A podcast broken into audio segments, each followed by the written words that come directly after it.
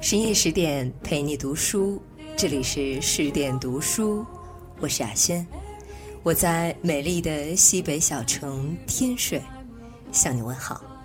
今晚我们来分享作者李小莫的作品《围城》，男女交往的潜规则全都在这本书里了。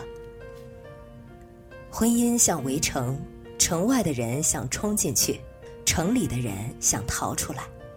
这是小说《围城》最著名的一句话，也成了形容婚姻最著名的一句话。但说到围城，你不能只知道这一句话吧？其实，岂止说婚姻，小说从方鸿渐初出茅庐零恋爱经验写到他婚后生活，从露水情缘的鲍小姐写到把他圈进婚姻的孙柔嘉，种种纠葛之余，男女交往的那些潜规则也全在这本书里了。人们看待感情很容易理想化，说什么爱一个人没有理由，其实都有理由。每个人的潜意识里都自知或不自知地运行着一个筛选机制，在感情发生之前，互相掂量已经开始。所谓的好感，就是初步通过了筛选。在归国游轮上，鲍小姐和苏小姐同时看上了方鸿渐，他们是怎么掂量方的呢？鲍小姐是觉得旅途无聊，需求是想找个消遣对象。她看方鸿渐是坐二等舱的，人还过得去，不失为旅行中消遣的伴侣。注意，坐二等是看经济条件，供吃喝付小费，出手会阔绰。人还过得去，说明性格还算讨喜，聊起来不闷。作为旅途消遣也足够了。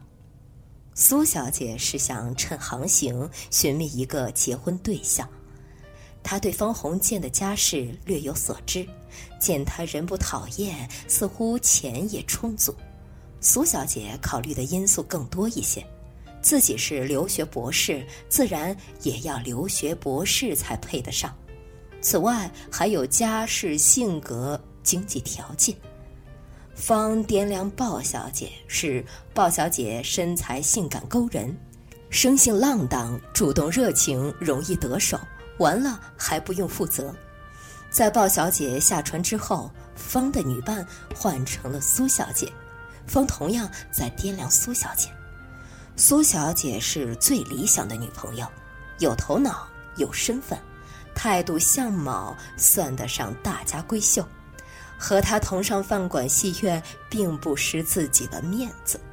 方鸿渐在游轮上和局部的真理鲍小姐发生了一夜情，鲍小姐用两句话就撩到了方鸿渐，一句是：“方先生，你叫我想起我的未婚夫，你的相貌和他像极了。”这当然是假的，因为他未婚夫是个秃顶的黑胖子，但。暗示的意味已经很明显了。另一句是：“咱俩今天都是一个人睡。”这句话一出，方鸿渐心中电光劈过似的，忽然照彻。两个心怀鬼胎的人不谋而合，一触即发，就是这个样子。鲍小姐和苏小姐都对方鸿渐有意思。为什么方鸿渐选了鲍小姐做女伴呢？有个重要的原因，鲍小姐已经订婚了。方鸿渐知道，他可以享受他未婚夫的权利，而不必履行跟他结婚的义务。这是男女交往的一个潜规则。通常，一个男人知道一个女人名花有主还来勾搭，很少是真的想挖墙角追求真爱。而是因为可以不用负责任，吃干抹净却不用付出多少东西，不用给任何许诺，何乐而不为呢？只不过这个故事里主动狩猎的是鲍小姐，快速出击有全身而退，她拎得非常轻。年长她十二岁的医生未婚夫是她借以提升阶层的关键，所以必须牢牢抓住。所以他并不恋战，一靠近香港就开始有意识的疏远方鸿渐。零恋爱经验的方鸿渐和他相比还是太嫩了一点儿，一开始就准备当混蛋，末了还指望人家会对他恋恋不舍。作为对比，你可以仔细看看方鸿渐和苏小姐的互动。当苏小姐开始给他洗手帕、补袜子、缝纽扣，都是太太对丈夫尽的小义务。方鸿渐感到承诺婚姻的压力，开始恐慌，甚至毛骨悚然，吓得要退开两丈远。而苏文纨刚出场，作者钱钟书给的形容是，有一种孤芳自赏、落落难舍的神情。大宴会上没人敷衍的来宾，或喜酒席上过时未嫁的少女所常有的神情。苏文纨就是个过时未嫁的少女，她留学归国，面临一个很严峻的问题：随着年龄增长，她的追求者数量和质量都在下降，所以她才急着圈定候选人，把自己嫁出去。苏文纨的布局是这样的：重点发展方鸿渐，养着备胎一号赵新梅和备胎二号曹文朗，让三个人为她争风吃醋。但方鸿渐是内定的丈夫。书里是这样说的：在大学同学的时候，他眼睛里未必有方鸿渐这小子。那时候，苏小姐把自己的爱情看得太名贵了，不肯随便施予。现在呢，宛如做了好衣服，舍不得穿，锁在箱底。过一两年，忽然发现这衣服的样子和花色。都不时髦了，有些自唱自毁。虽然不愿意承认，也很讨厌年龄歧视，但事实就是这样。在中国的婚恋市场，女性年龄越大，会慢慢贬值，无论她的自身条件多么好。这是一条很刚、很强势的男女交往潜规则。同时要注意这种事情。嘴上说的再好听、再政治正确也没用，都是用脚投票的。就像职场对女性的性别歧视，足够谨慎的招聘单位不会在招聘条件上直接写不要女性、落实人口，但招聘的时候会悄悄把女性应聘者淘汰。忘了在哪看到过一句话，用来形容这条规则十分恰当。女孩在十八岁的时候，脖子可以挺得高高的，之后每过一年就要懂得把头低一点点。方鸿渐回家之后，家里替他考虑婚事，聊到了身为关小姐的苏文纨是否是合适的婚配对象。方鸿渐的父亲说了一个观点：女人念了几句书最难驾驭。男人非比你高一层，不能和他平等匹配，所以大学毕业生才娶中学女生，留学生娶大学女生。女人留洋，只有洋人敢娶她，否则男人至少是双料博士。红姐，我这话说的没错吧？这跟嫁女必须胜无家，娶妇必须不弱无家一个道理。这是民国家长的婚配观，可实际上低娶高嫁仍然是当今中国最普遍的择偶潜规则。中国男性一般偏好往平层或下层择偶，女性则一般喜欢往平层或上层择偶。多数人相信，这样的家庭结构更加稳定。苏文纨的婚恋心理很有趣，她有一手好牌，傲人的家世和学历。不错的品貌，唯一的劣势是错过最好的花期。她是骄傲的孔雀女，所以她选择低价。原因有两个：一个是她想要一个任她拿捏的丈夫；另一个是她爸爸是实权官员，有本事把女婿扶上位，不会因为低价降低生活质量。所以她选了方方面面不如他，当品貌相当。知情知趣的方鸿渐，为了促成这段感情，他使了很多手段。首先，引入两位备胎，备胎一号赵新梅是世交，虽然对他用情很久，但家世相当，而且各方面都比较优秀，属于势均力敌的类型，没办法任他拿捏。备胎二号曹文朗也是世交，还是剑桥毕业生，可是品貌上差很多，长得肥头大耳。赵新梅直接称他这样一个怪东西。他喜欢挑起醋意，让几个男人为他争风吃醋。比如赵新梅不在的时候，他叫方鸿渐先生；赵新梅来了，他亲昵的叫鸿渐。其次，看似无意，其实在精准打击对手。比如他向方鸿渐造情敌表妹唐晓芙的谣。这孩子虽小，本领大着呢。她抓一把男朋友在手里玩弄着呢。可是，恋爱中要心机用手段，只对有好感的人起效。我在前文说过，每个人择偶的时候都有一个初步的筛选机制，通过第一层的筛选才有发展的可能，通过了第一层的筛选才会产生好感。而苏文纨是没有通过方鸿渐的第一层筛选的，有一个重要的原因是苏文纨缺乏方鸿渐喜欢的少女感，他觉得苏文纨表现出来的顽皮娇痴和他不相配，他喜欢少女唐晓芙，想给人家当牙刷。所以，苏文纨的心机手段让爱他十几年的赵新梅方寸大乱，搞了两个大动作来打击情敌。一个是设鸿门宴，并找来帮手，让方鸿渐在席上大打出丑；第二个是把方鸿渐推荐给三闾大学，用物理距离拆散他和苏文纨，但方鸿渐却无动于衷。反而觉得苏文纨手段很辣，让他心生惧意。同样是这个方鸿渐，赵新梅提醒方鸿渐，孙柔嘉心机深，煞费苦心。方鸿渐的心理活动却是，承他瞧得起，应当更怜惜他。这就像《甄嬛传》里甄嬛用蝴蝶争宠，皇帝说：“管他是怎么办到的。”只要他肯在朕身上用心就够了。同样是这个赵新梅，后来三闾大学的范小姐对他使尽手段，又是假摔摊在他身上，又是手提袋忘记取，没有通过第一层筛选的范小姐，只让他不厌其烦，急于摆脱。这是男女交往的一条潜规则，每个人心里都有一个择偶的硬标准。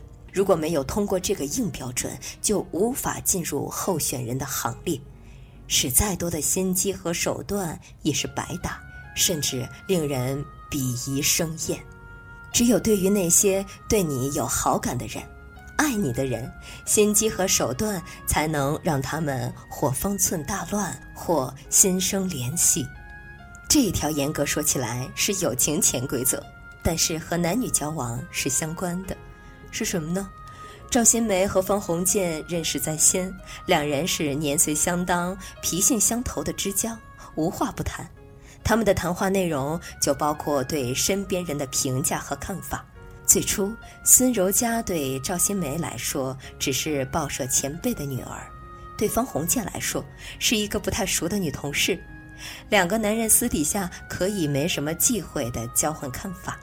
可是后来，孙柔嘉成了方鸿渐的未婚妻，继而成为妻子，这种亲疏关系就变了。再好的朋友也比爱人疏一层。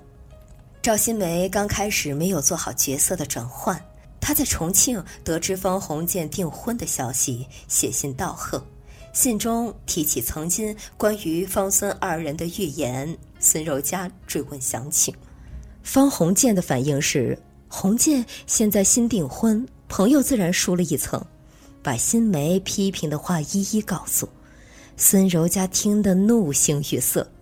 从此以后，他就开始讨厌赵新梅了。枕边人和最好的朋友交恶，可不是什么愉快的事。方鸿渐处事实在不够成熟。后来再次见面，赵新梅还是忍不住告诉方鸿渐：“混账！那么我就说了啊，我不是跟你讲过孙小姐这人很深心吗？你们这一次照我第三者看起来，她煞费苦心，但他很快意识到不妥。不对，不对，我喝醉了，信口胡说。”鸿渐，你不许告诉你太太，我真糊涂，忘了现在你不比从前的你了。以后老朋友说话也得分个界限。其实这是很多人容易犯的错误。永远记住，再好的朋友也比爱人疏一层。朋友要有边界感，不要轻易智慧人家两口子的事。即使你和当事人认识的时间再久，交情再深。和一个人结婚等于和他一家人结婚，这件事人人都在说，可是真到自己身上，非得真结了婚才会切切实实的感受到。方鸿渐和孙柔嘉结婚之后，虽然小两口子是单独搬出来住的，可是来自双方家庭的干涉从来也没有停止过。很大一个原因是，年轻人组建新家庭很少是不需要原生家庭提供资源支持的。比如方鸿渐和孙柔嘉婚后住的房子，是方家拿老家的旧宅置换下才租下来的，而房子里的一应家具又是孙柔嘉的姑姑给买的，所以选择结婚对象不能只考虑这个对象，还要考察对方的家庭。因为和一个人结婚等于和他一家人结婚，两个人的结合不只是两个个体的结合，而是两个家庭的结合。围城里恋爱心术最厉害的不是苏文纨，而是普通家世、普通长相、普通学历，却把方鸿渐圈进婚姻的孙柔嘉。赵新梅评价他是一个很深心的人，其实我也觉得。女孩子谈恋爱有点小心思也没什么，所以这里就不展开分析孙柔嘉是如何一步一步把原本对她没有什么感觉的方鸿渐牵进婚姻并且套牢的。但孙柔嘉犯了一个致命的错误，聪明反被聪明误，为日后婚姻的不幸福埋下了伏笔。可就是他一直在营造的一个虚假的人设。那就是他一直在营造的一个虚假的人设，他有意识的在方鸿渐面前树立一个天真无知、柔弱可怜、没有主见、需要保护的人设。比如同事陆子潇写信追求他，他跑来问方鸿渐的意见。我照方先生的话去做，不会错的。我真要谢谢你，我什么事儿都不懂。也没有一个人可以商量，只怕做错了事。我太不知道怎么做人，做人麻烦死了。方先生，你肯教教我吗？方鸿渐这个傻子，偏偏就最吃这一套，这太像个无知可怜的弱小女孩了。新梅说她装傻，也许是真的。方鸿渐的猜疑像燕子掠过水，没有停留。孙小姐不但向他求计，并且对他言听计从，这使他更满意了，心里容不下猜疑。鸿渐见过一次他这种表情，所有的温柔的保护心全给他引起来了。不过，大概所有的男人都吃这一套。《甄嬛传》里安陵容得宠，浣碧很不服气地说：“他不就是一味的装可怜吗？”可偏偏皇上又是这样喜欢的不得了。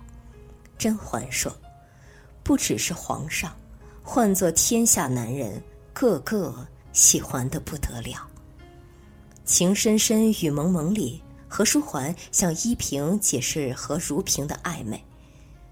我不知道该怎么说，如萍一时忘情的在我面前掉了眼泪。我只是一个平凡的男人，也有男人的弱点。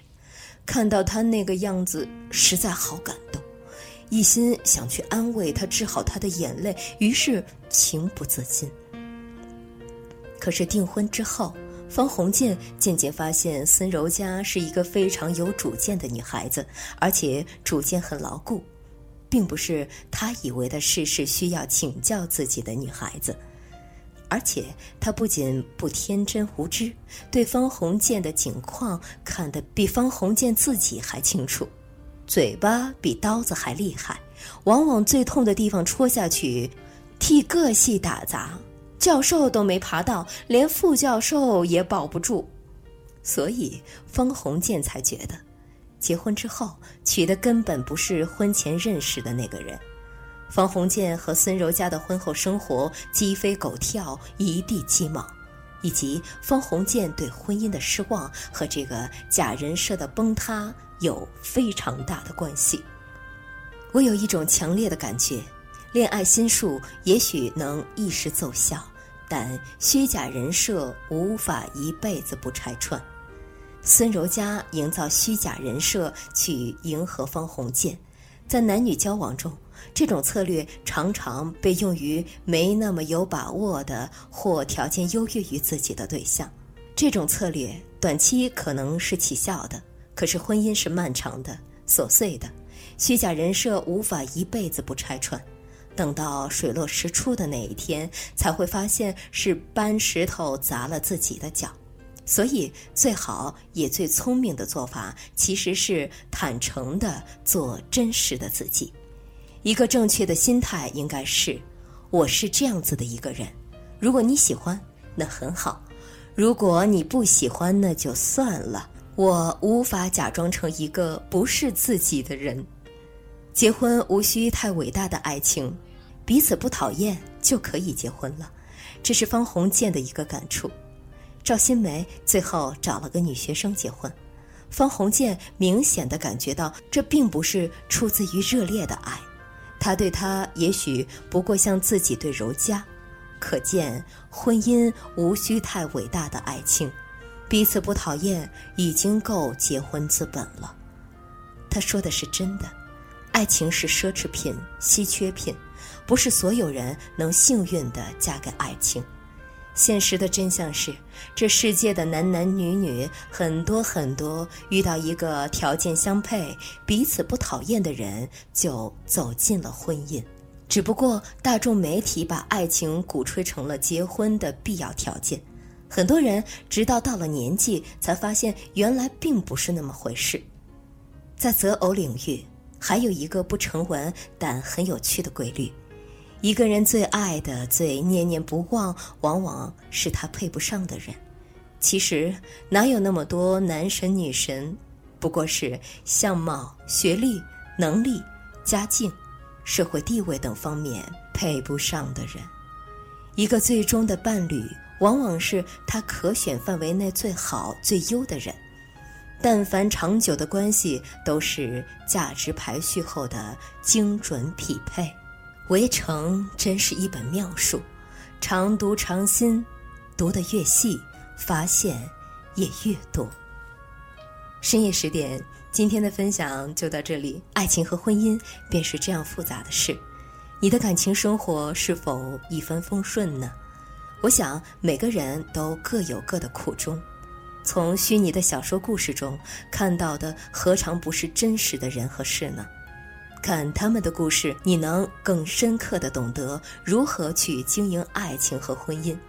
现在呢，十点读书 APP 上线了《围城》这本书，可以离线免费收听，看文中的纠缠不清的几位主人公如何和婚姻这座围城做斗争。长按文末十点读书的 APP 卡片，识别二维码下载，搜索“围城”即可离线免费收听这本书。让我们一起在二零一九年拥有最美好的爱情和婚姻。搜索文章名即可免费收听，快来和我一起去搜索爱情和婚姻的意义吧！更多美文，欢迎关注微信公众号“十点读书”。我是雅轩，我们晚安。请记。